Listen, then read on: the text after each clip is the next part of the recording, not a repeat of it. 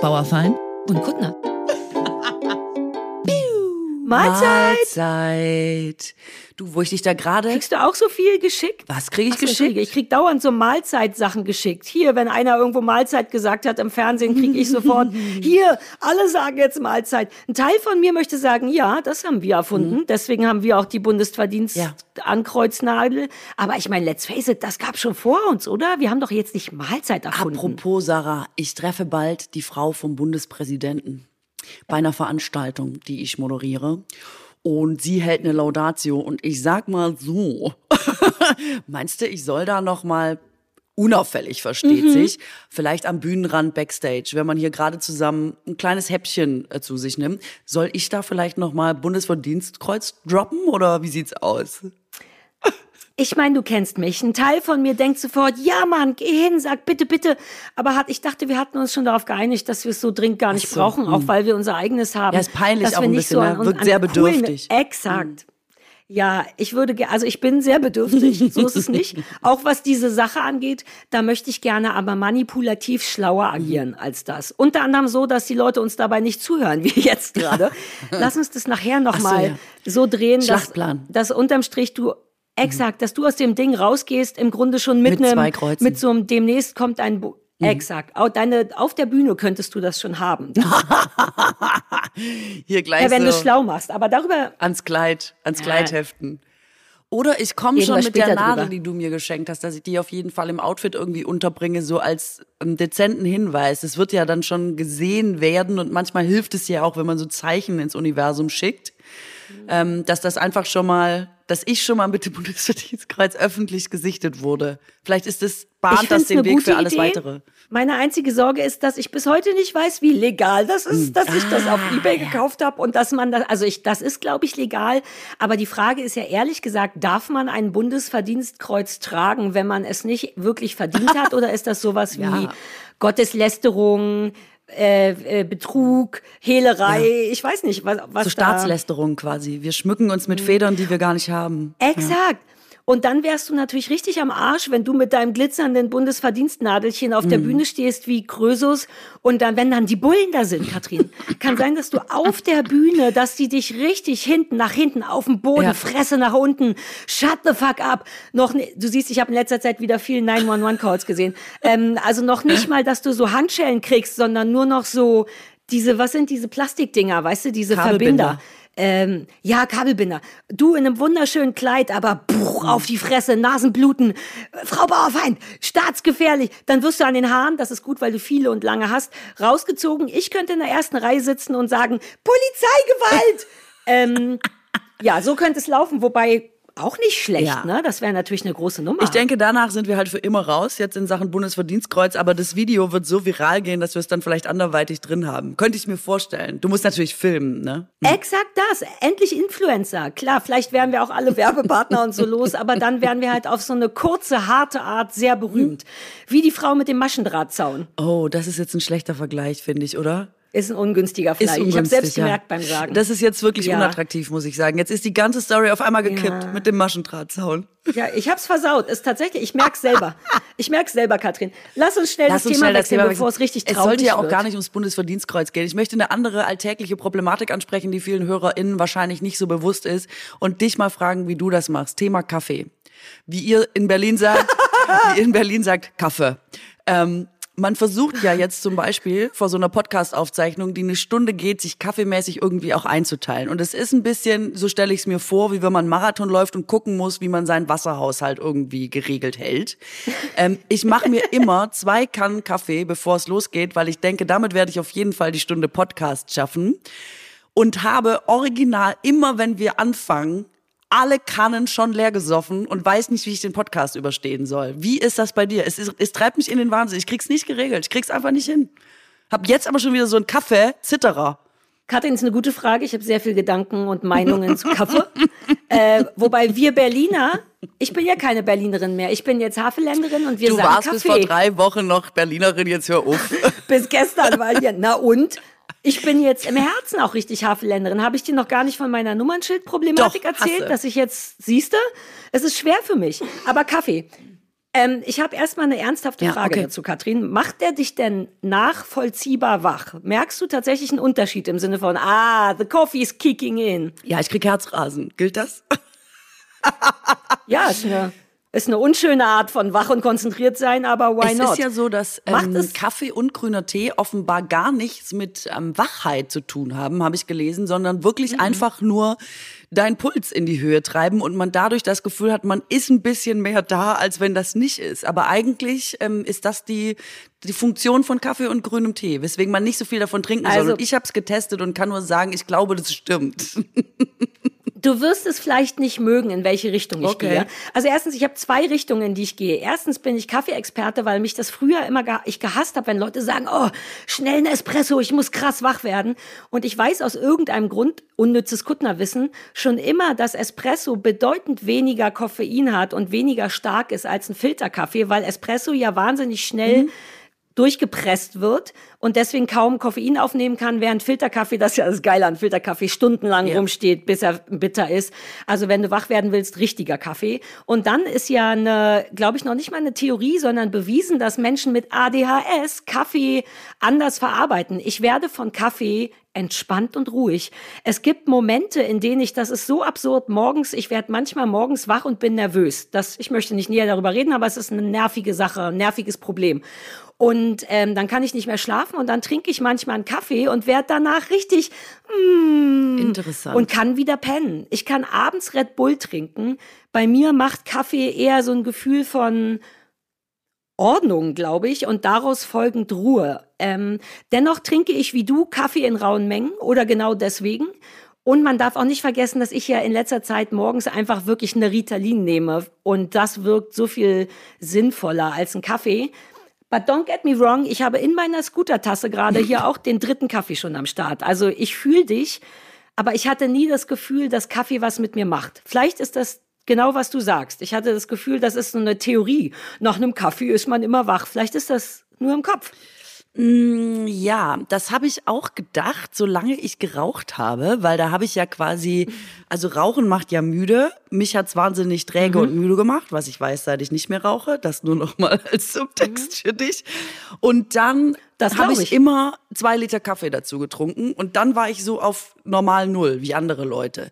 Und jetzt lasse ich ja die Kippen weg und trinke trotzdem noch genauso viel Kaffee und kann sagen, dass der Effekt ein wirklich krass anderer ist. Also ich habe früher Kaffee getrunken bis zu der Minute, bevor man Zähne geputzt hat und habe mich ins Bett gelegt und einfach hervorragend geratzt. Das ist nicht möglich. Also wenn ich jetzt nach 14 Uhr, richtig alter Leute Shit, wenn ich nach 14 Uhr noch Kaffee trinke, da kann ich nachts nicht schlafen. Es ist wirklich krass. Es ist wirklich verrückt. Ja, aber das ist ja auch eine normale Reaktion. Also ich sollte nicht um 23 Uhr an den Kühlschrank gehen, um noch mal einen Red Bull zu trinken, obwohl ich dann besser schlafen kann. Also manchmal ist es auch wirklich psychosomatisch. Ich trinke manchmal abends einen, ich wollte gerade sagen alkoholfreien Kaffee, aber koffeinfreien Kaffee. Mein Körper merkt das nicht. Mein Körper denkt, oh, ein Kaffee, na dann bin ich hier. Weißt du, mein Körper reagiert quasi psychosomatisch äh, auf das Prinzip Kaffee. Aber wenn du jetzt Deswegen bin ich auch nicht sicher. vorm Schlafen noch einen Red Bull trinkst, vielleicht wachst du deshalb am nächsten Morgen früh und nervös auf. Kann das sein?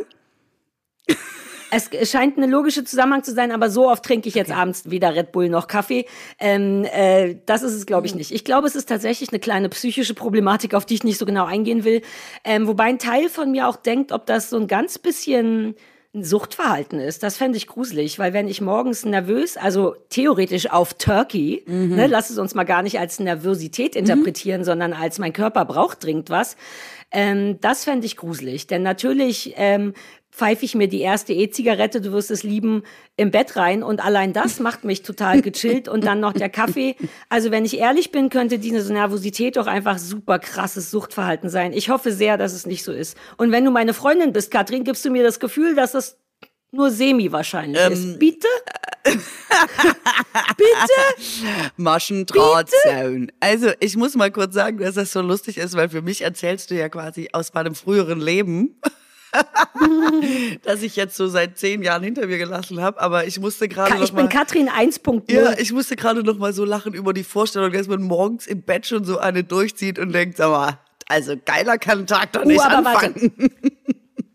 Nein, nein, ich will kurz dazu sagen, ich weiß, dass du den Unterschied nicht so, und vielleicht ist er auch nicht sehr relevant, aber für mich ist schon nochmal ein Unterschied zwischen einer Kippe, das fand ich immer eklig im Bett. Also ich habe mein Leben noch nie, ich hatte früher Boyfriends, ähm, bei denen die tatsächlich morgens aufgewacht sind und eine geraucht haben, das fand ich zum Kotzen. Wir waren auch nicht lange zusammen, das ist wirklich eklig. Aber diese E-Zigarette, du bist ja auch manchmal dabei, klar, ist immer noch Nikotin und so, ist ein bisschen eine andere Hausnummer. Äh, dennoch ist es auch keine geile Sache. Ich habe mal gelesen, dass der Kick, mit dem du anfängst am Tag, die erste Sache, die du machst am Tag, die dich in irgendeiner Form Serotonin oder Dopamin fließen lässt, dass das das ist, was du für den Rest des Tages brauchen wirst, um gut drauf zu sein. Ist das nicht interessant? Ich konnte es noch nicht testen, aber ne, entweder rauchst du als erstes am Tag, dann wird das für den Rest des Tages dein Ding sein, oder du guckst aufs Handy, oder du isst was, oder du machst Yoga. Das würde deinen Tag quasi in eine ganz andere Richtung lenken. Mhm. Ist nur eine Theorie, die ich irgendwo gehört habe. Ich konnte sie für mich noch nicht anwenden. Aber ja, Rauchen als erstes morgens ist eklig. Ich wollte nur kurz sagen, dass ich jetzt nicht ganz wie so ein Kneipentyp mit, mit schlimmem Atem und äh, so eine E-Zigarette ist ja auch so ein bisschen albern, ist ja auch nur Wasserdampf. Wobei die doch genauso gefährlich sind und, das muss man an der Stelle auch nochmal sagen, sie riechen ein bisschen nach Pups. Nach Pups. Nach Pups. Ja. Ja, es kommt auch drauf an. Ne? Ich rauche ja diese, die tatsächlich aus Tabak sind, der dann aber nur verdampft wird, weshalb ja tatsächlich angeblich weniger Schadstoffe sind. Ich glaube, es gibt immer noch keine Langzeitstudien dazu. Also jetzt einfach zu sagen, ich bin auf der super sicheren Seite, was Lungenkrebs angeht, ist totaler Bullshit. Das weiß auch ich. Dennoch ist mein Körper also das ist weird, weil jetzt mache ich aus Versehen Werbung für E-Zigaretten, was ich nicht will. Ich habe gleich eine geile, schlechte Nachricht für dich, die du lieben wirst, zum Thema Rauchen. Dennoch ähm, huste ich nicht mehr wie als ich früher geraucht habe und ich habe tatsächlich ein bisschen besser Konditionen. Also irgendwas ein bisschen weniger schlecht als eine richtige Zigarette ist es. Weil du jetzt hier so schon auch Muskelmasse aufgebaut hattest, ne, beim Umzug und so. Deswegen, ja, stimmt, ja, ich habe ja diese Muskelmasse. Das wäre ja mit richtigen Kippen gar nicht gegangen. Es ist so. Ich bin eben die Treppe hochgegangen, so im Schlüppi und hatte wirklich so ein Gefühl von, ist mein Hintern härter? Ich kenne das nicht, weil mein Hintern hat von Geburt an keine Muskeln. Ich glaube, dass das so eine genetische Krankheit ist. Sarah wurde einfach ohne Muskeln geboren, sondern einfach nur Fleisch. Mal mehr, mal weniger Fleisch, mal weicher, mal weniger. Ich glaube, dass die genetische Disposition ist, dass ich keine relevanten Muskeln habe. Weshalb ich ein bisschen überrascht bin über die kleinen harten Dinger in meinem Po. Keine Sorge, noch lange nicht so wie bei normalen Menschen, aber in meiner Welt äh, bin ich sehr muskulös jetzt. Und ja, weil ich E-Zigaretten rauche. Ah, ja, das ist ja, ja, ja, wahrscheinlich, wahrscheinlich. Und jetzt mal ganz kurz, findest du es auch ein bisschen gut oder ist es, ähm, weiß ich nicht, so ein vorübergehender, die Muskeln? positiver Effekt, der dann, nee, also Muskelmasse aufgebaut zu haben. Findest du das jetzt gut oder ist das? Ich bin stolz wie Sau. Natürlich, ich komme mir super heiß, super sexy, super dünn, super drahtig. Ich habe das Gefühl, dass ich Ariana Grande bin. Ich weiß kein, ich habe keine Ahnung, wer Ariana Grande ist, aber ich wette, die hat Muskeln. Ich fühle mich wirklich so und gleichzeitig, Katrin, traue ich dem Braten nicht, weil jetzt bin ich halt auch ein paar Wochen hier und merke schon, wie mein Körper wieder sagt, ja, jetzt haben wir uns aber auch genug bewegt, lass mal nicht immer so viel jetzt machen. Musst du also dranbleiben. Jetzt musst du dranbleiben. Ich Der weiß, innere Schweinehund will dir sagen, komm, das war doch jetzt genug für den Rest unserer Tage. Aber mhm. da musst du gegenhalten. Dann wird's richtig schön. Ja. Mhm. Stell dir vor, ich könnte ein Mädchen mit Muskeln sein. Ja. Wie Klamotten sitzen würden, wenn im Po nicht nur weich ist, sondern auch Muskelmasse. Ja. Ähm, leider kann man das gar nicht messen. Teile von mir haben Angst, dass ich es mir vielleicht nur einbilde, weil über Gewicht kann man es, glaube ich, nicht regeln. Ich wiege so viel wie irgendwie immer. Aber ich sehe, dass ich auch durch Stress und Anstrengung und so ein bisschen hagerer im Gesicht geworden bin und dass ich halt steinhart bin überall. Wahnsinn. Ich wünschte, es gäbe so eine Muskel Muskelmessung. Gibt sowas nicht? Kann man nicht messen, Gibt's ob bestimmt. seine Muskeln Ja, du kannst schon, glaube ich, messen, wie viel Muskelmasse der Körper hat. Aber ich weiß nicht, ob du das jetzt mit herkömmlichem Amazon-Besteck äh, hinkriegst oder ob man dafür zu, zu Fachpersonal muss. So, keine oh Ahnung. Das war so ein schöner Satz, weil es mich äh, hart in, in einer Sekunde beschrieben hat, weil es genau so ist. In meinem Kopf dachte ich direkt, okay, Körpermasse, Waage, Amazon. Und du hast in einer Sekunde gesehen, wie mein Leben weiterläuft. Du kennst mich inzwischen zu gut, Katrin. Bitte geh weg. Ich wusste Pass auf, ich habe ein Geschenk für dich. Ich habe ein informatives Geschenk Ehrlich? für dich. Du bist ja ein großer Rauch- und Trocknergegner. Über ja. Trockner reden wir erstmal nicht, weil du sehr empfindlich warst letztes Mal. So sehr, dass ich Angst bekommen ja. habe und nochmal gegoogelt habe, weil ich dachte, fuck, wenn das echt so schlimm ist. Aber darüber reden wir jetzt nicht. Ja. Ich habe eine gute Nachricht, die aber gleichzeitig eine Theorie von dir hart äh, bestätigt. Nämlich angeblich gleichen sich die Lebenserwartung von Männern und Frauen Hm. an. Bisher waren das, ich habe alle Zahlen vergessen aufzuschreiben, Katrin, aber sagen wir mal in den 90ern oder so waren das, glaube ich, sieben Jahre Unterschied, ne? wie alt Männer und Frauen werden. Und jetzt hat sich das, ist das auf nur noch fünf, ein Drittel oder so geschrumpft. Man kommt sich also näher. Das bedeutet auf den ersten Blick, ah, Männer werden älter, na, ist doch schön für euch. Es bedeutet aber auf den zweiten Blick natürlich auch Annäherung, bedeutet, bedeutet ja, dass auch einem die Frauen entgegenkommen. Sprich, dass die wohl ein bisschen früher sterben. Und halte ich fest, die Hauptvermutung dafür ist, dass die seit den 60er Jahren etwa mehr rauchen. Männer haben früher super viel geraucht und super hart im Bergbau gearbeitet, waren also sehr stark gesundheitlicher gefährdet als gefährdeter als Frauen. Es gibt also keinen biologischen Grund für dieses Gefälle, sondern nur ein Rollen Verständnisgrund, weißt du? Der Mann muss arbeiten, der geht in den Bergbau 24 Stunden, danach noch 10 Liter Whisky. Kein Wunder, dass sie früher sterben. Und seit den 60er Jahren rauchen Frauen aktiver, weil es dann auch fancy und schick wurde. Und seitdem sinkt, glaube ich, oder auf jeden Fall nähert sich das deswegen an. Wegen dem Rauchen. Wirklich? Ich habe mich für dich voll gefreut. Nicht für die Frauen, aber für dich. Ich dachte, jetzt hat Katrin den ultimativen Beweis. Absolut. Und weil Frauen auch mehr arbeiten jetzt. Ne? Das ist irgendwie auch traurig, weil, ne, also auch deswegen, wir arbeiten jetzt mehr, stärker, intensiver. Ne? Die Rollen passen sich ein bisschen an.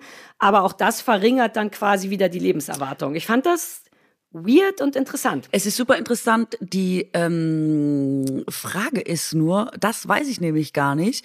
Ich dachte, dass die Zahlen fürs Rauchen äh, zurückgegangen sind eigentlich.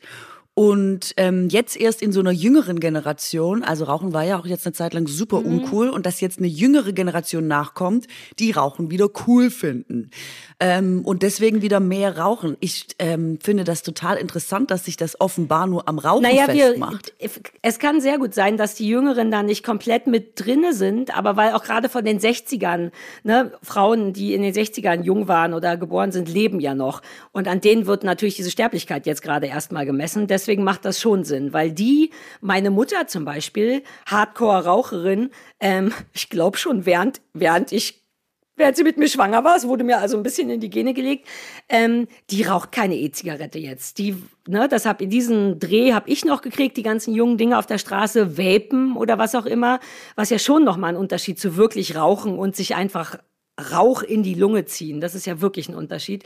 Und diese Frau, ich glaube, dass die damit gemeint sind. So die jetzt Erwachsenen, jetzt Sterbenden, so hart es klingt, Frauen, an denen misst du ja, wie alt die waren. Ich will jetzt auch nicht zu deep reingehen und das sind ja auch alles dann nur Vermutungen, aber das ist eben statistisch, Frauen sterben zurzeit am meisten an Lungenkrebs, glaube ich. Wirklich? Und nicht am meisten, ich will jetzt da keine festen Zahlen sagen. Ich verweise mal auf, wo habe ich denn das? Das war ein, ich glaube auf RNV. Gibt's etwas, was RNV heißt? Redaktionelles Netzwerk. Reda- Vielleicht schicke ich Es gibt ähm, RND, das in Redaktionsnetzwerk. Deutschland, glaube ich, heißt es.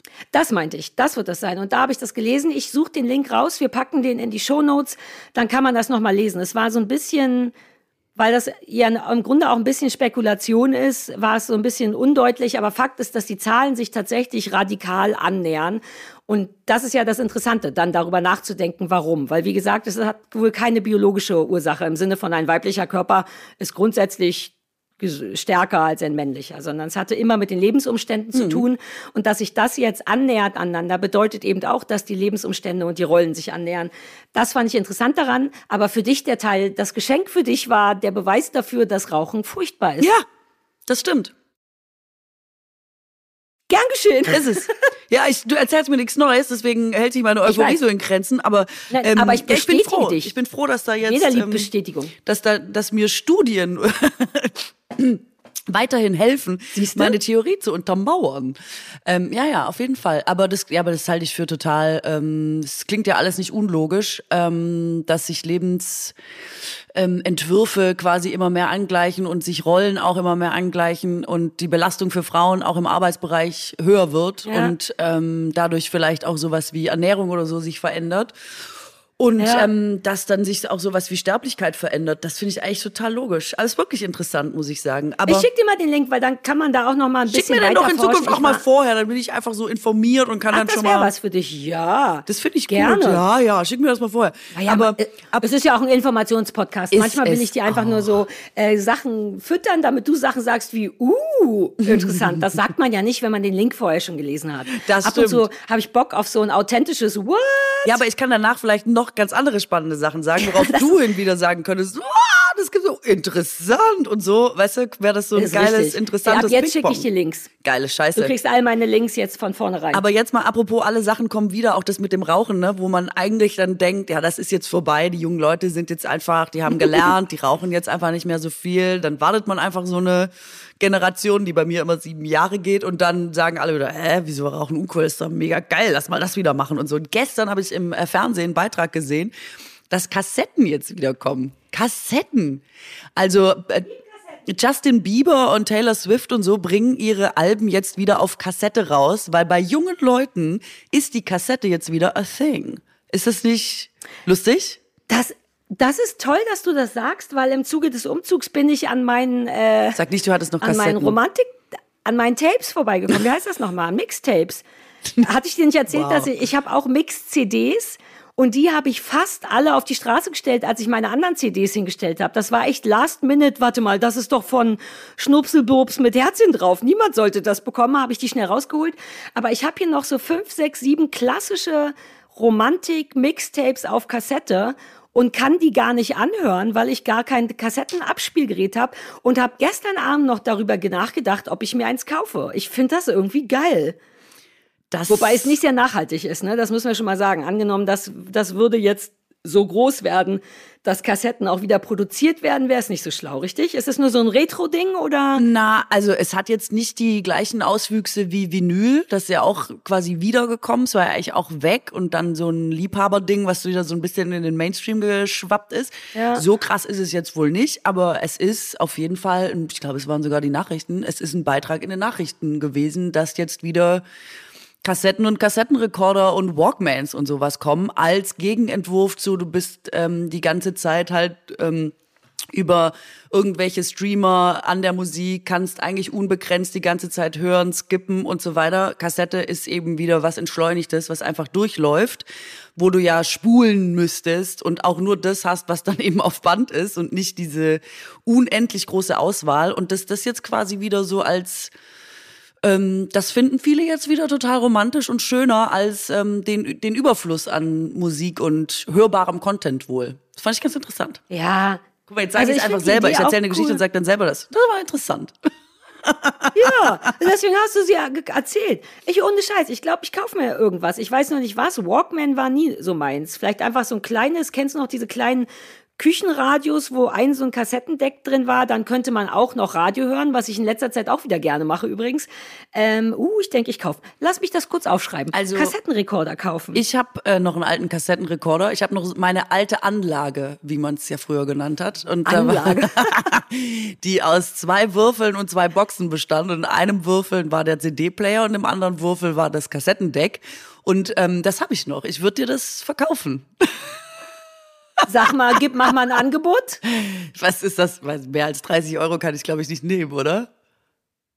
Sieht das schön aus? Mir, ich, wir reden darüber auch Ganz schlichte schwarze Würfel ist schon, ich find's schon sehr, sehr, sehr schön. Ja, vielleicht verkaufst du mir das das Ja. nächste Mal, wenn wir uns sehen. Das ist eigentlich eine sehr gute Idee. Ich würde mir vornehmen, entweder bis nächste Woche oder spätestens übernächste Woche in irgendeiner Form Kassetten abspielen zu können und würde dir dann exklusiv einen Bericht über die Mixtapes von 20 Jahren geben, weil ich habe keine Ahnung, was da drauf ist. Ich könnte Namen unerkenntlich machen und ein bisschen aus dem Nähkästchen plaudern, weil ich weiß es selber nicht. Ich weiß noch nicht mal, ob die Jungs damals auch, hat man nicht manchmal auch Sachen drauf gesprochen? Hi Sarah, Jetzt, kommt, mein was Liebling. äh, krasses, Sowas. was dich vielleicht überraschen wird. Ich habe in meinem ganzen Leben noch nie ein Mixtape bekommen. Ich mach dir ein Mixtape. Vor allem, weil ich deinen Geburtstag vergessen habe. Du hattest vor einigen Tagen Geburtstag und I didn't know. Ich mach dir ein Mixtape, Mausezahn.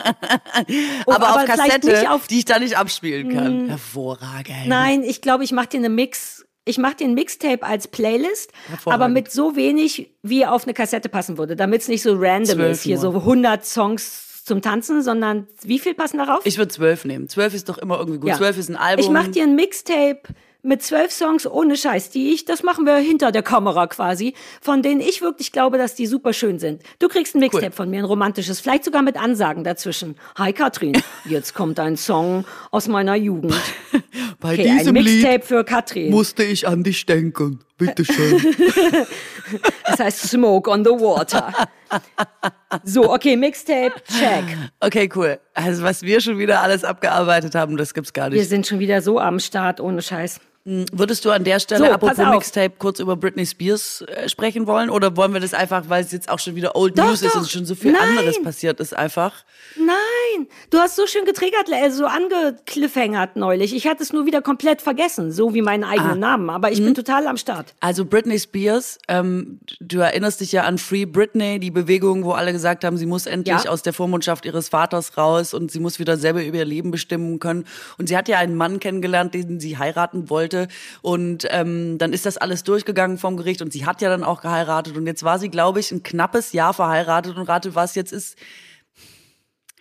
Ach, Jetzt ist schon wieder vorbei bei der Britney. Jetzt, er hat die Scheidung eingereicht. Hast du das mitbekommen? Nach, nein, überhaupt nicht. Ich hatte gestern Hochzeitstag, fällt mir gerade ein.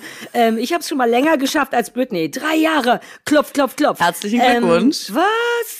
Ja. Ja, danke. Und jetzt Äh, ist wie- was? ja und jetzt ist schon wieder also angeblich sollte Britney auch fremdgegangen sein, so man weiß es nicht. Er äh, möchte jetzt sehr viel Geld. Ähm, und ja, das ist jetzt ist schon wieder also bei Britney ist schon wieder schwierig und ich meine, was ist denn da los bei Britney? Ich meine, weißt du, das ist doch Ja, naja, ich meine, it's Britney, bitch. Äh, Also ganz im Ernst, wenn du Britney Spears bist, dann ist es vielleicht ein Garant dafür, dass dein Leben nie so richtig so laufen wird. Ich meine, Britney sein ist ja zum einen die große Hälfte Britney von außen sein, aber Britney ist ja auch noch selber Britney. Die wird auch irgendeinen Hau weg haben. Und wenn es nur von dieser ganzen Britney-Sein-Zeit ist, Logisch. wenn du dieses Leben geführt hast, könnte ich mir vorstellen, dass du einfach einen Hau weg hast und kein gutes Gespür mehr für realistische Szenarien und wann heirate. Ich hatte nicht vor ein paar Jahren auch schon mal nur nach so einer halben Stunde in Vegas geheiratet und war dann eine halbe Stunde dann, also man sollte meinen, Britney wüsste das inzwischen, deswegen wundert, also es tut mir wirklich leid, Ja. aber es wundert mich auch nicht so richtig. Das stimmt. Also wenn man sich das auch nochmal anguckt, wenn man vor allem in sehr jungen Jahren so rausgeschossen wird in die Öffentlichkeit Ja. und quasi kein Leben in, ich nenne das jetzt einfach mal Realität, weil ich glaube, wenn du schon so Kinderstar bist, hast du einfach ein anderes Exakt. Leben als die meisten von uns. Dann, ähm, und man schaut das auch nochmal, das scheint mir schon schwer zu verkraften zu sein. Vor allem in einem Alter, wo du vielleicht nicht die Kapazitäten hast, wirklich von deiner ganzen von deinem Charakter, von deiner Persönlichkeit, weil das in dem Sinne noch gar nicht existent ist. Wenn du das da alles schon mit reinhandeln musst, dann hast du, glaube ich, einfach Schwierigkeiten später. Es ist, kommt mir nicht unlogisch vor. Andererseits, ähm, was ist mit hier, ähm, ach, wie hieß denn ihr Mann nochmal, der Freund, den sie lange hatte? Du weißt, Ja, ich komme auch Enzing Kevin Glocke. Feddersen. Wie hieß er denn? Der Mann Ah, von, ähm, ach, MC Locke, ja, äh, äh, äh, Justin Timberlake. Ja, Timberlake. Mir ist der MC Nachname Locke. nicht mehr eingefallen. Geil. Justin Timberlake und ähm, Ryan Gosling ja tatsächlich sind ja mit ihr Kinderstars ähm, gewesen im Disney Club schon. Und, Weniger verrückt, meinst du? ja, aber warum sind die zum Beispiel besser aus der Nummer rausgekommen als The Britney? Naja, also ich kenne mich jetzt gar nicht so sehr mit Justin Timberlake aus, aber du hast ja schon gesagt, erstens Kinderstar sein. Das fängt ja an in einer Zeit, in der du deine Persönlichkeit eigentlich dann als normaler Mensch entwickelst und rausfindest, was kann ich denn, was kann ich nicht, was mag ich denn, was mag ich nicht. Wenn das alles schon vorgegeben ist, und das ist bei einer Britney, glaube ich, krasser als bei einem Justin und bei einem Ryan, weil die ja eben auch Frau ist und sein musste und die musste ja auch noch sexy sein und die wurde ja richtig durchgenudelt in der Zeit und wurde dafür ja auch genug belohnt durch Ruhm und Geld und so. Und ich glaube, dass die in einer wirklich relevanten Zeit zu erfolgreich und zu sehr unter dem Scheffel einer Industrie war. Und das war Ryan Gosling schon mal nicht, weil der ja auch kein Musikstar war. Und bei äh, Justin Timberlake weiß man ja am Ende auch nicht, wie verrückt er ist. Ich glaube, dass die richtig, keine Ahnung, die hat es wirklich auf so vielen Ebenen nicht leicht gehabt und sich selber dann aber auch so schwer gemacht und wurde dann wieder in so relevanten Situationen wie, kommen wir rasieren uns die Haare ab, war eben keiner da, der sagt, Entschuldigung, vielleicht gehen wir nach Hause und trinken lieber eine heiße Schokolade. Ich kenne jetzt deren Leben auch nicht, aber das scheint alles so ungünstig gelaufen, dass es jetzt, glaube ich, also was, ich meine, die heiratet doch auch nur, weil die wirklich, wirklich, wirklich endlich mal lieb gehabt werden will. Ich wette, das ist ihr ganz großer, ich meine, es ist unser aller Deal, aber ihr Deal ist es, glaube ich, noch mehr. Und deswegen heiratet die, glaube ich, auch so schnell vielleicht, weil sie dann denkt, dann habe ich das für immer. Weiß man denn, was die Gründe sind für die Trennung? Sie soll angeblich fremdgegangen sein, sagt er. Ah ja, hattest du schon gesagt. Ja, na gut, dann ist er aber auch noch selber doof. Aber ja, ich, ja, äh, keine Ahnung. Weiß ich nicht, ob das stimmt. Also keine Ahnung. Ähm, da, da ist ja auch immer viel Gerüchteküche und so. Aber das ist jetzt mal, was ich so aufgeschnappt habe. Ja, ich weiß, was du meinst. Und ich kenne Leute in, also nicht unsere Branche. Es hat wirklich tatsächlich viel mit Musik zu tun, muss man sagen. Wenn jemand ähm, schon als Kind quasi in diesem abgeschirmten Kosmos ist, wo es genau darum geht, sehr früh Leistung zu erbringen, Exakt. sehr früh erfolgreich zu sein und dadurch andere Dinge nicht machen zu können. Und das sind ja manchmal wirklich zur Schule gehen, Freunde haben, also diese ganz banalen ja, alltäglichen Dinge. Nix machen. Ja, wenn genau. du das nicht gelernt hast, auch so socialisen einfach so, ähm, dass man dann entweder ein zu misstrauisches oder zu vertrauensseliges Verhältnis zu anderen Menschen hat, weil man das nicht einschätzen kann, weil die nicht gelernt haben, ähm, weil die nicht so viel Umgang mit anderen Leuten hatten, muss man echt ganz äh, banal sagen. Komplett Oder immer richtig. nur mit Leuten, die ein Interesse an ihnen hatten in irgendeiner Form weil es Manager sind oder äh, ehrgeizige Eltern oder was auch immer. Und dass die richtig wie so zwischenmenschlich ein bisschen, ähm, also Schwierigkeiten haben einfach. Ich weiß gar nicht, wie ich es anders sagen soll. Das habe ich auch schon erlebt. Ja, und da ist man ist wahnsinnig ja, überrascht, weil ja. man das gar nicht glauben kann, wenn jemand so erfolgreich in einer Sache ist, dass auf der anderen Seite man so denkt, das kann, das kann man ja gar nicht glauben, dass das so wenig ausgebildet ist, quasi ähm, zwischenmenschlich klarzukommen. Echt? Mhm. Nee, überraschend finde ich es nicht. Ich, also allein deswegen würde ich meine Kinder schon nie da hinlassen, weil ich finde, es ist wirklich logisch fast. Also jetzt nur bei Britney Spears auch, weil das so riesig war. Ne? Das war ja von Anfang an eine riesen Nummer. Die hatte ja gar keine Chance, noch sie selber zu sein oder das rauszufinden. Selbst wenn sie das gewollt hätte, ist der. Hast du The Idol gesehen? Das ist doch diese super große Ach, Serie, nee, die gerade alle ich mochte sie nicht. Scheiße finden. Nee, ist auch nicht, äh, ist keine sehr, alle hassen die auch, ist keine gute Sendung. Ich kenne nur Leute, die die super finden. Nein, die kriegen nur aufs Maul. Also The Weeknd kriegt ohne Ende aufs Maul, weil das missgynistische, wie heißt das, frauenfeindlicher Scheiß ist und sehr Männer orientiert, aber Fakt ist, das orientiert sich ja so ein bisschen an so einer Britney. Deswegen ist es trotzdem mhm. so ein mhm. ganz gutes ja. da reinglotzen. Und wenn du eben tausend Leute um dich hast, selbst wenn du den traust, kriegst du ja dauernd etwas gesagt. Ich glaube, du hast wenig Spielraum für dich alleine, wenn du diesen Job und dieses Leben hast. Und natürlich, also das mit dem Misstrauen finde ich super wichtig, weil du spürst ja auch, diese Menschen sind da und die sind für mich da, aber sie sind halt auch meine Manager. Jeder hat ein Interesse an mir. Das muss irre schwer mhm. sein, Menschen rauszufinden, denen man glauben kann. Ich mhm. würde das hassen. Selbst ich habe das ganz manchmal. Ich weiß manchmal auch nicht, finden die mich gerade nett, weil ich ein wirklich cooler Mensch bin oder ist das so ein, uh, das ist Sarah Kuttner habe ich überhaupt nicht stark, aber ab und zu, selbst da bin ich ein bisschen misstrauisch. Britney Spears dürfte im Grunde niemanden glauben. Mhm. Das muss richtig furchtbar sein. Das ist ein Zustand von dauernder Angst und Unsicherheit. Ich will nicht Britney Spears sein. Ich will auch nicht Britney sein. Ähm, auf der anderen Seite, also wir haben jetzt keine Kinder, deswegen müssen wir das nicht quasi entscheiden, ähm, was mhm. vielleicht auch gut ist. Ich kann nur sagen, dass ich manchmal auf der anderen Seite, also Britney ist wirklich ein ganz äh, blöd gelaufenes Beispiel, aber ähm, was ich schon manchmal verstehe, ist zum Beispiel also nehmen wir Ryan Gosling einfach, weil sich's anbietet, der auch so früh angefangen hat, ähm, dass wenn du etwas sehr, Beyoncé ist auch ein Beispiel, wenn du was sehr lange machst, bist du einfach sehr, sehr gut in etwas. Und ich glaube, dass die mhm. heute nicht das abliefern könnten, was sie abliefern, wenn sie nicht so früh angefangen hätten. Und ich kenne jetzt bei denen, bei Beyoncé war es, glaube ich, auch eher hart, ähm, da steckt schon ein krasser äh, Drill dahinter. Das wünscht man auf der einen Seite keinem Kind.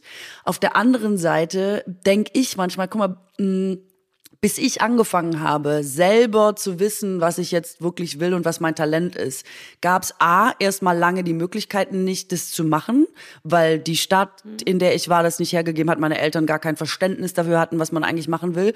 Und bis man dann mal ähm, die Möglichkeit hatte, das zu machen, ist man ja schon fast kurz vor der 30. Das heißt, nochmal richtig Ja, voll. geil zu werden in was. Ähm, nicht, weil das eine Leistungsgesellschaft ist, sondern weil man selber Bock drauf hat und denkt, ah, ich glaube, ich habe da irgendwie ein Talent, ähm, ist so hart und zäh und man kommt dann vielleicht fast schon in seine 50er, wenn man dann überhaupt noch die Möglichkeit hat, es wirklich zu machen und auszuüben, dass ich schon manchmal denke, ich finde es schon irgendwie geil, dass die trotzdem diese Möglichkeit hatten, das Potenzial, was sie haben, so groß zu machen und mit der Welt zu teilen. Weil für uns alle ist es natürlich trotzdem ein Riesengeschenk, dass das Leute sind, die in irgendwas so geil sind, dass sie die ganze Welt damit begeistern können.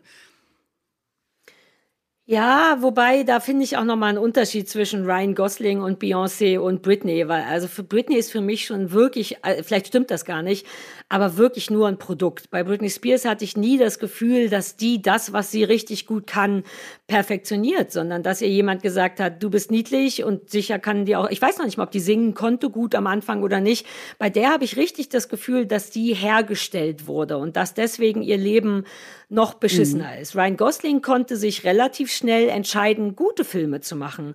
Ne? Und ni- also nicht, dass Britney kein, ne, aber Britney Spears ist ja jetzt, sagen wir mal, nicht bekannt für richtig gute Musik, deeper Shit, sondern das ist einfach gut und allgemeingültig und deswegen sehr erfolgreich. Während Ryan Gosling auch deswegen toll ist, weil man all seinen Rollen ein bisschen glaubt und das immer coole Filme sind. Bei dem weißt du ja, wenn der mitspielt, ist das kein Scheiß, so wie bei bestimmten anderen Schauspielern oder vielleicht auch bei Musik. Ähm, ich habe das Gefühl, Aber- dass Britney gar keine Wahl hatte. Ich bin total bei dir. Also ich bin total bei dir und das habe ich auch gesagt. Britney ist vielleicht auch ein schlechtes Ja, Beispiel. gesagt. Aber ich finde und ich glaube, du hast total recht. Es ist ein super Punkt zu sagen, die ist ein Produkt. Das glaube ich auch.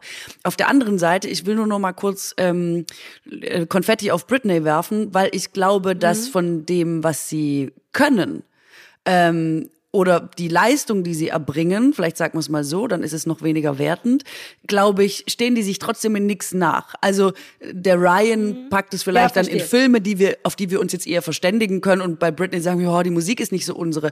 Aber was sie dafür tun muss oder was sie leistet oder was sie da reingibt, glaube ich, braucht den gleichen Einsatz und ähm, braucht auch die gleiche Leistung. Deswegen würde ich das gar nicht schmälern, wenn man es Nein, vom Endprodukt her sieht. Nein, nein, nein, da, du hast recht. Ich bewerte das ja eher, wie mag ich die Musik. Ich glaube, dass Britney sogar bedeutend mehr kämpft und zu arbeiten hat als Ryan Gosling, weil Ryan Gosling in der Lage ist, es irgendwie geschafft hat zu wählen.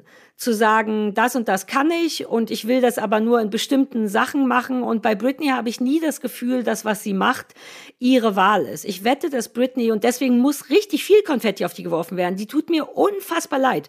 Ich glaube, dass die ein wirklich richtig hartes Leben hatte, gleichzeitig ganz toll, aber ich wette, die weiß auch heute gar nicht, was sie will. Die weiß vielleicht, was sie kann, aber ich wette, wenn man der sagen würde, mach doch einfach mal einen Song, den du gut findest. Ich glaube, dass sie so gewöhnt ist, Sachen abzuliefern, die man ihr vorschlägt, dass sie vielleicht verloren hat, rauszufinden, was sie will und dann auch nicht die Kraft oder den Mut hat zu sagen, das will ich jetzt aber mal machen. Ich glaube, die ist ein ganz verwirrtes Hühnchen. Ich glaube, ihr Leben hat die ganz zappelig unsicher gemacht. Ich kann mir Britney Spears nicht vorstellen als jemand, der sagt, nee, der Song ist mir zu albern, ich will mehr das und das machen.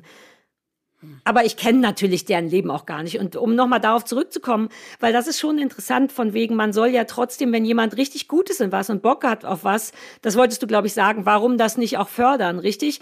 Ich glaube, dass das so ein schmaler Grat ist. Ich habe neulich so, ich gucke ja so gerne diese Auswanderersendung und da war ein so eine Familie mit so zwei irre hochbegabten Klavierkindern, wo ich echt so dachte, geht mal weg, weißt du, richtig so mit und auch gerne und freiwillig üben und dann sind die auf so ein Kreuzfahrtschiff und die war irgendwie 14 und er ist 10, sowas, weißt du, perfekt am Klavier und die fanden das richtig toll, vor Leuten zu spielen. Und da dachte ich auch, die Eltern haben das wahnsinnig unterstützt. Die sind alle auf dieses Kreuzfahrtschiff und dann haben die da sich casten lassen und dieser weirde Zehnjährige war so, ja, ich muss den Mozart nur noch drei, so, weißt du. Und da dachte ich auch, hm, die lieben das ja sehr und die können das richtig gut. Warum also nicht tatsächlich auf der AIDA sein und gucken, dass die Kohle verdienen damit? Und ein Teil von mir dachte eben, na gut, aber der ist zehn. Sollte der nicht auch, spielt man noch Power Rangers? Also ich verstehe deinen Punkt. Es macht keinen Sinn, das kaputt zu machen, abzuschneiden, wenn du ein geiler Klavierfreak bist. Aber ich glaube, als Elternteil musst du zumindest auf dem Schirm haben, dass die Jahre zwischen 12 und 25 eine relevante Selbstfindungsphase sind und dass da irgendwie Platz sein muss für ein Kind, das ja. Ich weiß nicht, dass ich weiß seine total, Meinung ändert. was du meinst. Also ich total, aber es gibt eben, also zum Beispiel, ähm, ich weiß nicht, hast du King Richard gesehen? Über den Vater von den äh, Serena und äh, Venus Williams, die Tennisspielerin. Ah, mit, äh, mit Will Smith, Mit- ne? Das ja, wollte genau. ich. Das ist in meiner, in meiner Watchlist. Genau, mit Will nicht. Smith. Und es ist schon, also ich, wir könnten ja jetzt die Liste aufmachen und die Beispiele sind, oder Djokovic oder so, auch Tennisspieler. Das ist schon so, dass es ist eher die Ausnahme, wenn du später anfängst. Also die fangen schon alle eigentlich oft vor sechs an. Ja, Und das ist einfach, also das ist ja klar, da hast du als, glaube ich, als Kind nicht selber gesagt, ja, da habe ich Bock drauf jeden Tag oder so. Also, weil jedes Kind, glaube ich, weiß, dass, äh, dass man halt mit sechs auch Bock auf andere Sachen hat. Äh, ich erinnere mich aber trotzdem an die Zeit, dass man ähm, auch die Dinge so nimmt, wie sie sind als Kind und es unter Umständen gar nicht schlimm findet. Also, ähm, weil einfach, also das macht ja auch Spaß. Es ist ja jetzt nicht nur so eine Qual, auch wenn man nicht immer und jeden Tag Lust auf sowas hat. Und ich kenne das ja nur ausschnittsweise, weil ich ja in diesem Orchester war, viermal die Woche. Und da hast natürlich nicht viermal die Woche Bock, aber irgendwie ist das auch dein Ding und das macht man und dann spielt man halt viermal die Woche Saxophon und dann, ich habe das auch nie hinterfragt, ehrlich gesagt, bis zu einem, bis zum Teenageralter oder so. Und das ist halt die Frage, wo setzt man da an und wie schätzt man das als Eltern ein und wo fördert man quasi wirklich ein Talent und wo muss man trotzdem auch, das ist ja so, mit Disziplin und Druck dabei bleiben, weil wenn du nur Ja. dann trainierst, wenn du Bock hast, wirst du halt nicht Djokovic. Ist komplett richtig. Und Ich glaube, das, was du sagst, man muss, also weil es stimmt, wenn du in irgendwas wirklich hysterisch gut wirst, dann ist, dann machst du das schon von klein an. Einfach weil du dieses Muskelgedächtnis und all das, es muss perfektioniert sein, um perfekt zu sein. Und dann fängt man im besten Fall früh an. Und genau wie du sagst, als Kind, aber das ist ja auch das Gefährliche, hinterfragt man es Genau. nicht so richtig. Man denkt halt, ja, das ist halt, was ich machen muss. Ich muss halt da hingehen. Und wenn es nicht richtig furchtbar ist, wird das eben auch nie ausgesprochen. Und da muss man, glaube ich, als Elternteil so gucken, dass man die Mischung hinkriegt zwischen, pass auf, wenn dir Saxophon oder Klavier, wenn du das richtig geil findest und du richtig Bock hast, das für den Rest deines Lebens zu machen, wirst du dafür arbeiten müssen. Und dann würde ich einfach versuchen, zu gucken, wie viel Spaß man noch hat. Weil guck mal, das hier, unser Podcast zum Beispiel, macht ja auch Spaß. Mir macht das wirklich Spaß. Aber es gibt natürlich Momente, wo man denkt, äh, jetzt wieder arbeiten, jetzt Podcast, heute ist mir nicht danach. Aber wir sind erwachsen genug, um einzuschätzen, ja, aber das ist, was ich machen will und ich liebe das und manchmal macht es keinen Spaß, ich mache es trotzdem. Und als Elternteil musst du bei einem jungen Menschen, glaube ich, rausfinden, macht der das, weil er Bock drauf hat und manchmal hat er keine Lust, weil Kinder neigen ja auch dazu, Sachen für die Eltern zu machen. Und da wird's, glaube ich, gefährlich, weil die dann denken, ja, aber wenn ich da jetzt nicht mehr hingehe, dann sind meine Eltern enttäuscht oder wütend oder traurig. Und ich würde versuchen, keine Ahnung, ob das geht, immer dieses Mittelding zu finden, zu sagen, ey, du musst halt schon wirklich üben. Leider, du musst viermal die Woche zum Orchester gehen, auch wenn es manchmal keinen Spaß macht. Wenn du dein Wunschziel erfolgreich machen willst, dabei unterstütze ich dich. Aber eben auch aufpassen, dass Kinder nicht einfach nur dahin gehen, um einen nicht zu enttäuschen. Und ich glaube, dass das oft bei so Kinderstars ganz bisschen schief geht, dass die Eltern das mehr wollen als die Kinder oder nicht aufpassen, ob die Kinder zwischendurch sagen, ja, ich habe zwar jetzt sechs Jahre lang Klavier gespielt, stellt sich aber raus, es macht mir gar keinen Spaß und dann irgendwie so ein Gefühl von Schuld haben, weißt du, auch ihrer eigenen Zeit gegenüber. Aber- jetzt habe ich es doch sechs Jahre lang gemacht. Also dazu möchte ich auch nochmal sagen, ähm, ich weiß total, was du meinst, aber auch das ist wahnsinnig schwierig, weil ich habe ja mit, sagen wir mal, sechs oder sieben angefangen mit Saxophon und möchte heute sagen, das ist natürlich keine freiwillige Entscheidung gewesen. Also ich wusste gar nicht, was ein Saxophon ist, als ich da mit dem Saxophon stand, ja. Ähm, und bin ja in diesem Orchester gewesen und auch deshalb bis zu meinem 21. Lebensjahr, weil niemand wollte, dass ich austrete, ähm, weswegen verschiedene Methoden angewandt wurden, aber auch, weil man ja äh, das Geld, das man einbezahlt hat, zur Hälfte zurückbekommen hat, wenn man bis 21 geblieben ist. Ähm, so kriegt man die Was? Schwaben. Ja, geiles, geiles Ihr System. Schwaben, ich wollte gerade sagen, das ist System. ja wohl das geilste Prinzip der Welt schon wieder. Richtig hart. Und wenn du in die Pubertät kommst und sagst, Leute, ich habe halt jetzt keinen Bock, weil alle anderen knutschen und trinken Cola Light am Freitagabend und ich sitze hier und tröte in ein Saxophon, was ich ehrlich gesagt jetzt schon seit sieben Jahren mache, uh, been there, that. Ähm, dann sagen alle, ja, Katrin, aber jetzt sind es nur noch sieben Jahre, dann kriegst du die Hälfte von dem ganzen Geld. Und man denkt selber so, ah, ja, stimmt, vergessen, klar. Dumm Ja, aber das mir. ist doch, also es ist schlau, aber Es- ja, aber warte you, kurz, warte heißt. kurz. Im Grunde, ich habe weitergespielt und ich spiele ja immer noch relativ äh, gut Saxophon. Ähm, und ich kenne ganz viele Leute, die dann aufgehört haben, genau in der Pubertät, genau in diesem Alter, wo man denkt, ja, man hat halt einfach dann andere Interessen. Keiner hat dann Bock, Geige zu spielen oder so, es sei denn, du bist wirklich all into it. Was heute total oft passiert ist, dass Leute zu mir kommen und sagen, ach, ich ärgere mich so, ich habe damals Klavier gespielt oder Instrument XY und dann hatte ich keinen Bock mehr und dann habe ich aufgehört und heute kann ich das nicht und ich würde so gerne ein Instrument können. Und es ist natürlich wahnsinnig schwer, sich das ähm, im Alter wieder drauf zu schaffen, was man in der Jugend halt einfach, es ist ja so, es ist ja auch so wie mit Sprachen und so, umso jünger man ist, umso selbstverständlicher und einfacher ähm, lernst du das, ähm, die das heute bereuen. Also denke ich manchmal, ah ja, guck, ich hatte natürlich ab 14 bis 21 eine harte Zeit, um viermal die Woche zum Orchester zu gehen und trotzdem bin ich zum Beispiel froh, dass ich es gemacht habe, im Vergleich zu vielen, die nicht froh sind, weil sie aufhören mussten. Also ich finde das auch, ist, also Pubertät vor allem ist echt auch eine schwierige Zeit. Na, natürlich. Also erstens für den Pubertierenden und dann natürlich, wie sollen die Eltern dann noch dem Pubertierenden glauben, der alle zwei Minuten seine Neuropfade neu anlegt und seine Meinung ändert oder wirklich Sachen vergisst. Ne? Pubertät ist ja bewiesenermaßen wirklich auch kein Charakterzug, sondern ein. Neurotransmitter durcheinander. Das ist so geil. Ich habe hab ich da auch mal erzählt, was drüber gelesen. Ne? Du kannst ein, der Kopf eines Teenagers ist eine fucking Baustelle. Du kannst nix machen. Sachen werden aufgebaut, in zwei Minuten ist das wieder weg, als wenn das nie passiert wäre.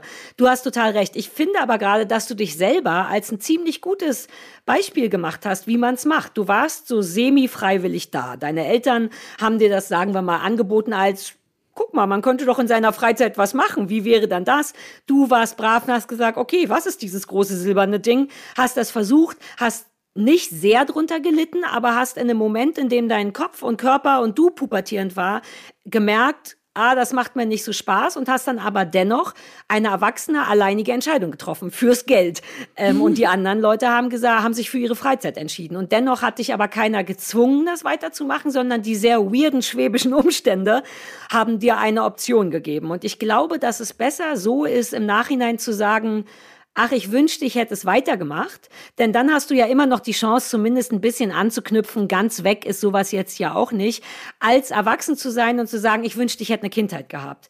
Weil das kann, weißt du, lieber geht dir diese eine Sache flöten, weil wenn du eh Star-Pianist werden wolltest, hättest du ja auch nicht aufgehört. Also das, was dir jetzt fehlt, ist nur dieses, ach, ich wünschte, ich könnte ein Instrument spielen, was nicht so schlimm ist wie, ich wünschte, ich hätte eine Jugend oder eine Kindheit gehabt oder Eltern, die mich lieben, auch ohne Gitarre. Würde ich sagen. Ich finde dein Beispiel richtig cool. Das ist Ja. so eine Wobei ich habe natürlich, ich hätte aufgehört, wenn man mich gelassen hätte. Ist natürlich schon, also es war schon niemand dafür, dass ich das jetzt äh, aufgebe. Und ähm, Ah. klar, also es stand schon auch mal im Raum, ob ich jetzt Saxophonistin werde im Hauptberuf. Ähm, Für wen stand das im Raum? Für dich oder für deine Eltern? nee, für alle, also für Lehrer und äh, für, also für alle anderen ehrlich gesagt. Ich habe dann immer gedacht, oh ja, ist ja cool, wenn ich das auch noch machen kann. Aber ich hatte da jetzt nie so, ähm, ich war jetzt nicht die engagierteste Spielerin, lass es mich so sagen. Weißt du was? Das ist eine richtig grobe äh, Falscheinschätzung deiner Person, finde ich, weil es wirkt so leicht wie, ah, Katrin, was macht Katrin Saxophon spielen? Na, dann wird sie wohl eine Saxophonistin. Ich weiß überhaupt nicht, wie du als Kind warst, aber ich wette, man hätte dir schon früh, früh angemerkt, dass du unterhalten willst, dass du Bock hast auf Reden und auf Köpfchen. Insofern finde ich es fast eine faule Entscheidung von den Erwachsenen zu Nee. sagen, ah, Katrin, nee? Der Dirigent vom äh, Orchester fand einfach, dass ich so viel Talent habe, dass ich es machen könnte, was eigentlich super ist, Ah. weil äh, das der erste Moment, jedes äh, Kind trifft hoffentlich irgendwann ja trotzdem jemanden, äh, unabhängig von den Eltern, die ähm, zum Beispiel Talent besser einschätzen können als Eltern, weil Eltern ganz anders auf ihre Kinder gucken. Und das ist zum ersten Mal, dass ich rausgekommen bin und jemand gesagt hat, du hast ein Talent, das zu machen. Du musst gar nicht viel üben, du musst gar nicht viel dafür tun, aber du kannst einfach gut Saxophon spielen. Ähm, und deswegen gibt es diese Option, Profimusikerin zu werden. Ich will dir nur sagen, halte dir das offen, äh, üb wenigstens einmal die Woche außerhalb von der Probe, ähm, damit du das machen kannst. Das war jetzt gar nicht irgendwie, da wollte mich jetzt niemand hindrücken oder Okay, okay, hinschieben okay. oder so, sondern es war wirklich nur so, Ja. vergeude dein Talent nicht, mehr so in die Richtung, was ich natürlich trotzdem am Ende auch getan habe. Aber was ich noch abschließend sagen wollte, ist, es ist halt, glaube ich, schon ein Unterschied, ob du das meine ich, was profimäßig anstrebst und das auch selber willst, das wird sich wahrscheinlich schon irgendwann rauskristallisieren. Ist aber auch nochmal was anderes, was ich als das, was ich gemacht habe. Ne? Ähm, da war jetzt auch nicht so ein Drill dahinter. Und ähm, genau, ob du was hobbymäßig machst und deinen Kindern mal zeigen willst, dass Blockflöte besser ist als Zocken oder keine Ahnung. Ähm, ja. Das ist, glaube ich, trotzdem immer nochmal ein Unterschied. Und wenn du jetzt nicht krasse Ambitionen hast und alles eh nur so ist, damit du ein Hobby hast oder irgendwas in deiner Freizeit machst, ist vielleicht eh auch gar nicht so wichtig. Äh, was war denn die Intention für deine Eltern? Ging es darum, dass du einfach mal was anderes machst, außer zocken? Ich nehme an, du hast super viel gezockt als Kind. Oder Gameboy, hatten die auch Bock klar, darauf, ey. dass du, Musik, dass du Musikerin wirst? Ähm, ich, bei uns in der Familie hat jeder, also man, ich weiß nicht, ob ihr das auch hattet, man musste man das, weiß ich gar nicht. Man hatte immer so Blockflötenunterricht und da waren alle. Deswegen bin ich gerade nicht sicher, ob es in Baden-Württemberg die allgemeine Blockflötenpflicht ah. gab. Nein, aber sein. es gab so Kann gut sein. musikalische Früherziehung oder im Musikunterricht oder so. Jeder hat irgendwas gespielt und die meisten haben nach Blockflöte wieder aufgehört, aber ich glaube nun so ziemlich, wirklich so ziemlich jeder konnte irgendwie so Noten lesen oder mal in irgendein Instrument reintröten. Echt? Und dann war ab einem gewissen. Punkt, wenn die Blockflöte quasi erledigt war, ähm, dann haben manche entschieden, sie hören auf und wollen nichts mit Musik machen und manche haben einfach mhm. weitergemacht. Und ähm, ich, die Frage hat sich ehrlich gesagt gar nicht gestellt. Also, dass man irgendwie was mit Musik macht, war irgendwie völlig klar. In meiner Familie hat jeder irgendwas gespielt. Interessant. Und ähm, meine Mutter musste ja ähm, Akkordeon spielen und fand Akkordeon aber immer scheiße und wollte eigentlich Saxophon spielen und hat ah. mir dann dieses Saxophon in die Hand gedrückt. Und so ist der Kreislauf Verstehe. des Verderbens überhaupt erst entstanden, wahrscheinlich. Wobei es geil ist, dass du so gut darin bist oder warst, dass wirklich jemand, ich fand auch das ganz interessant, gerade als du meintest, es braucht oft jemanden von außen, der das Kind einschätzt. Denn so ist ja im Grunde meine Karriere begonnen. Ne? Ich war schon immer ich. Ist ja nicht so, dass meine Eltern gesagt haben, du wärst eine gute Unterhalterin. Meine Mutter wäre so, mach doch, was du willst, was eigentlich angenehm war. Und mein Vater wollte, glaube ich, gern, dass ich Jura studiere, weil man dann so gut reden kann. Stellt sich raus, ich kann auch ohne Jurastudium ganz gut reden.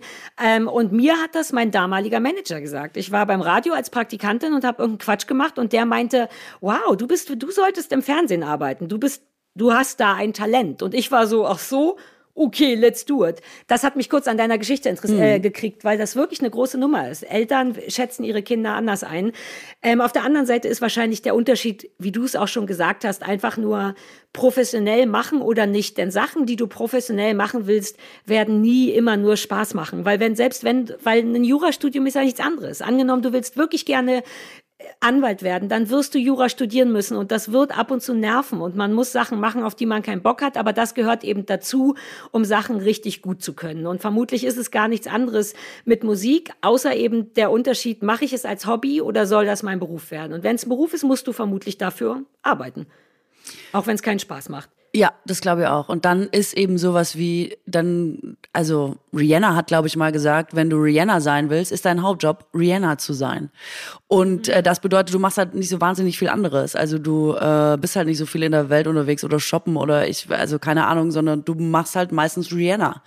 Ähm, ja. Und das fand ich ganz, ähm, das bringt's, glaube ich, am besten auf den Punkt. Wenn du dann diese Person sein willst, Rihanna als Rihanna, dann ist das dein Job und that's ja. your life. So. Aber die Frage ist eben, ab wann weiß ein Mensch denn, ob er, also ab wann ist ein Mensch erwachsen genug, um echt einschätzen zu können, ob er Rihanna sein will, ob all das, was damit mitkommt. Weißt du, ich musste, ich habe gerade für, El, du kennst doch Elmar Gieglinger, richtig? Der MTV-Chef früher. Der schreibt jetzt mit Markus Kafka zusammen ein Buch über Musikfernsehen und wie war die Geschichte, keine Ahnung, weil das jetzt 30 Jahre sind und dafür haben die mich interviewt und dieses Interview musste ich gestern gegenlesen. Und da war genau auch dieser Teil drin. Als ich gesagt habe, boah, ich hab Bock auf berühmt werden, glaube ich, als ich 20 war, wusste ich überhaupt nicht, was das bedeutet. Ich dachte, meine Definition war davon, ich würde gerne Geld damit verdienen, ich zu sein, lustig zu sein, Quatsch zu machen, Leute zu interviewen. Da, das war für mich berühmt sein. Ich hatte aber vergessen, dass dazu eben auch gehört, dass man auf der Straße erkannt wird, dass man auf viel fotografiert wird. Du weißt, ich hasse das.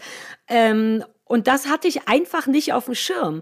Hab, hab das aber mitgenommen. Das kam halt mit dem Job. Und ich weiß gar nicht, jetzt im Nachhinein mit Mitte 40 fällt es mir ein bisschen auf die Füße. Genau dieser Teil macht mich ängstlich, unsicher, gefällt mir an dem Job wirklich nicht.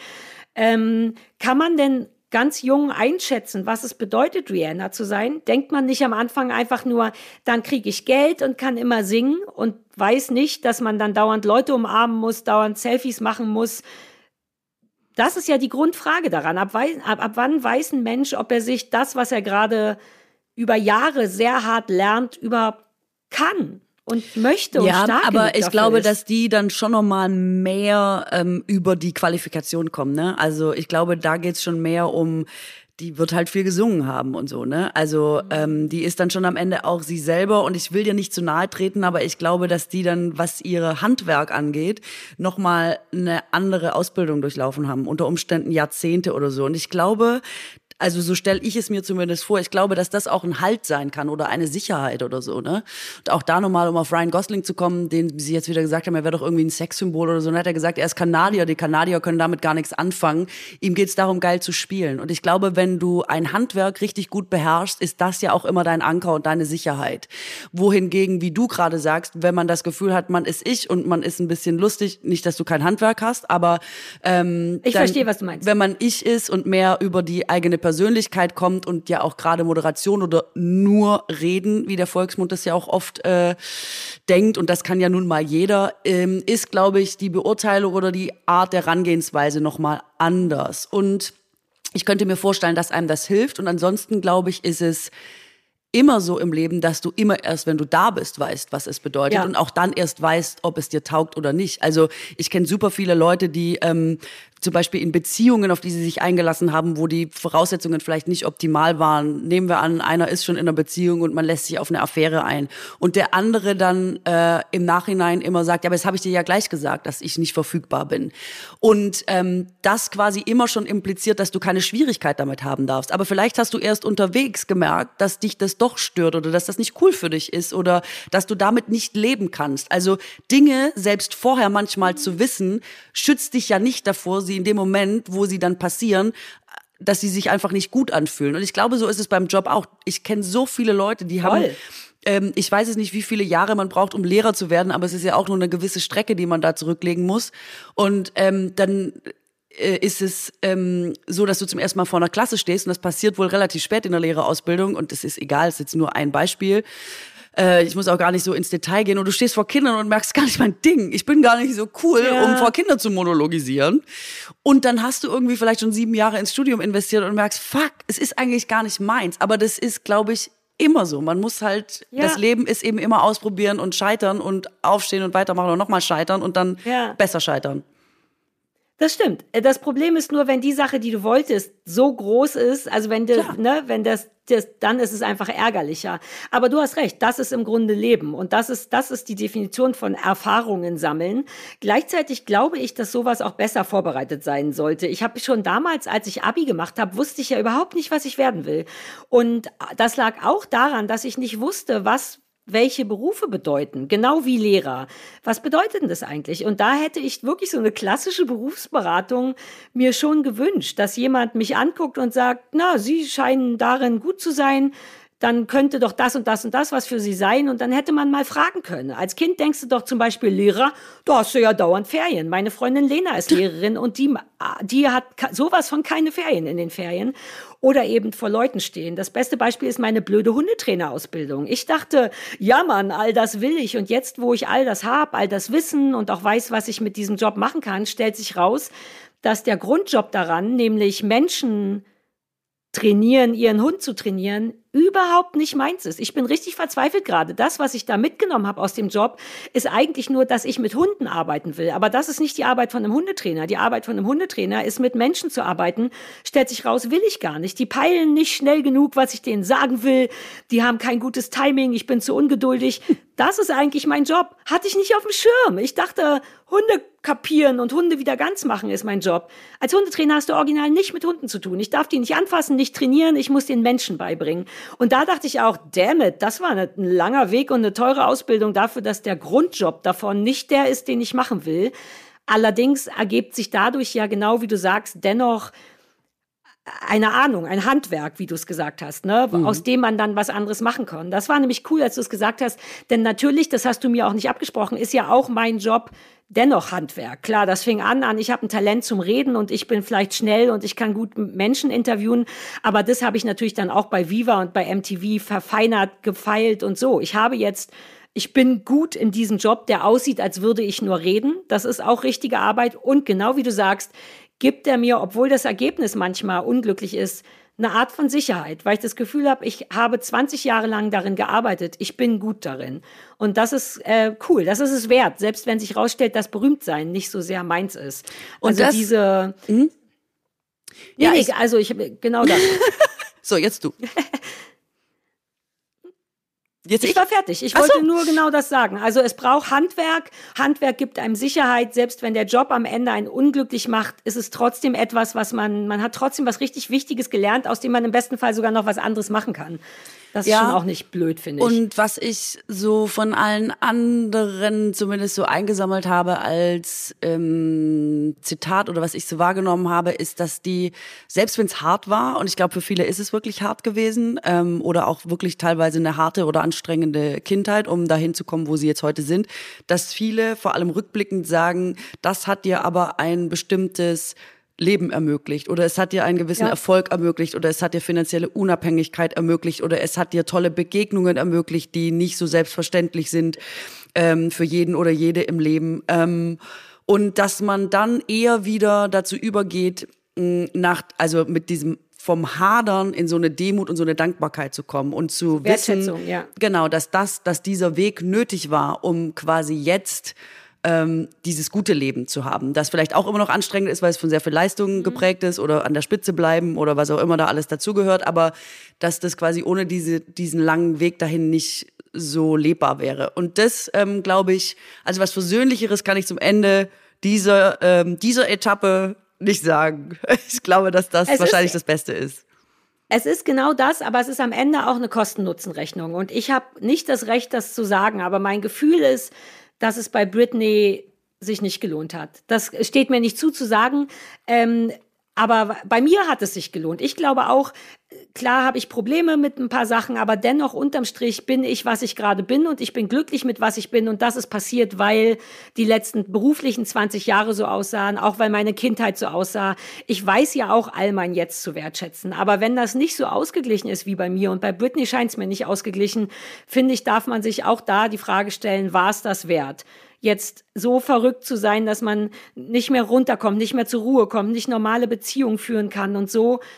Diese Kosten-Nutzen-Rechnung kann aber auch nur jeder für sich aufmachen. Mm. Deswegen ist es eben genau so persönlich, wie du gerade ja, genau. sagst. Weil ich, ähm, also ich weiß nicht, wir kennen sie ja nicht, Britney. Ähm, oh ja, es könnte so ja auch sein, es könnte ja auch sein, dass sie sich von dass sie es eigentlich ganz aufregend findet, weißt du, oder super, ja. oder denkt, ja, ist doch geil, jetzt habe ich den Typen getroffen, ey, und ich lebe das Gefühl genau so lange, wie es da ist, und wenn es nicht mehr da ist, dann mache ich das nächste, weil ich kann es mir auch leisten und so.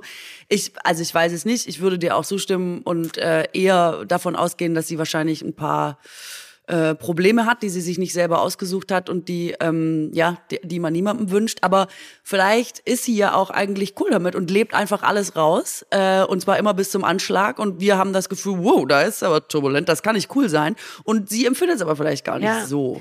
Äh, das wäre wünschenswert. Ja ich will kein Arsch sein, aber von außen sieht es wirklich nicht mal im Ansatz so das aus. aber leider. das wäre eigentlich das Beste, was ihr passieren könnte, dass in ihrer Welt das Leben fetzt. Weil dann bin ich fein, dann stehe ich auch nicht außen rum und, und sage, mm, mm, mm, denn es ist ja nicht mein Leben. Wenn die wirklich denkt, ist doch geil, heute heiraten, morgen Ehe, dann gönne ich ihr das. Ich glaube, das Leben war so anstrengend, die soll nur glücklich sein. Mhm. Ähm, also Britney, ich nehme an, du hörst zu. Äh, you go, girl, you go. Ach, Britney. Ja. Ach Mensch, schön, dass wir noch über Britney ja, gesprochen Mensch. haben. Wir wollten eigentlich schon wieder über ganz andere Sachen reden, aber gut, man kommt halt nicht zu allem, ne? Wir haben aber ja noch wir sehen uns ja regelmäßig. Ich wollte sagen, wir können ja noch. So, ich werde meinen hartmuskulösen Hintern jetzt die Treppe runterwerfen, damit es schön hart klingt, als wenn so ein Stein die Treppe runterfällt. Wenn man mich noch vor einem Monat eine Treppe runtergeworfen hätte, hätte es wie so ein Kissen oder wie so ein mhm. Totes Hühnchen so flapp, flapp, flapp gemacht. Und ich bin sicher, wenn ich jetzt gleich die runter, Treppe runterfalle, wird so buff, buff, buff, buff, buff. Ja. Film das Stimmt's? doch, wenn du das machst und äh, poste das doch. Und ich werde so ein, ein Fake-Geräusch drauf machen, so ein Stahl auf Stahl-Geräusch. Oder ich mache es auf dein Mixtape. Oh, ich habe schon wieder so viel vor, Katrin. Ich mache das dir noch das stimmt, Mixtape. wir haben Das schon wieder so viel vor und wir müssen auch gucken, wie wir deine Muskelmasse überhaupt messen und so. Das ist ja alles ein Ding der Unmöglichkeit. Ja, ach, ist wirklich schwierig wieder.